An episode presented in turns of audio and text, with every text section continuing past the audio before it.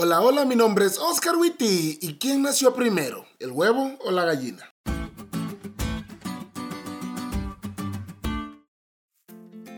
Feliz semana, chavos. Este sábado fue muy especial porque pasamos un rato especial con nuestros hermanos. Y aunque por las contingencias no podemos reunirnos y abrazarlos como quisiéramos, hemos encontrado la forma de encontrarle cierto gusto al Zoom. La pasamos genial y esperamos que ustedes también la hayan pasado igual.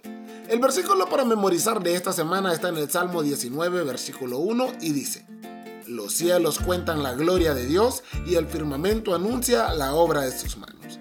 Este hermoso versículo me lo aprendí cuando aún estaba en los departamentos infantiles de la iglesia y hoy las estrellas tachonan de luces del firmamento en 2020 y sigue en mi memoria.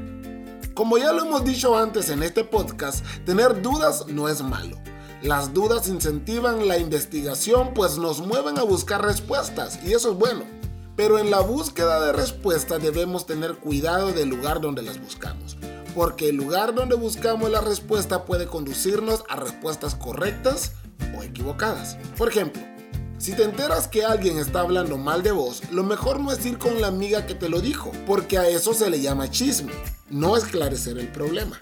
Lo mejor es ir con la persona que se supone está hablando mal de vos y preguntarle. Allí es que va a encontrar las respuestas correctas en el lugar correcto.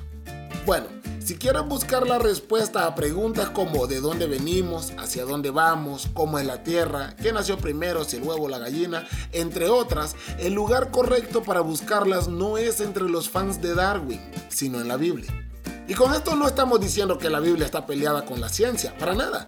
Pero debes saber que en cosas que no podemos comprobar se necesita fe. Y aquí entre nos prefiero tenerle fe a Dios que a Darwin.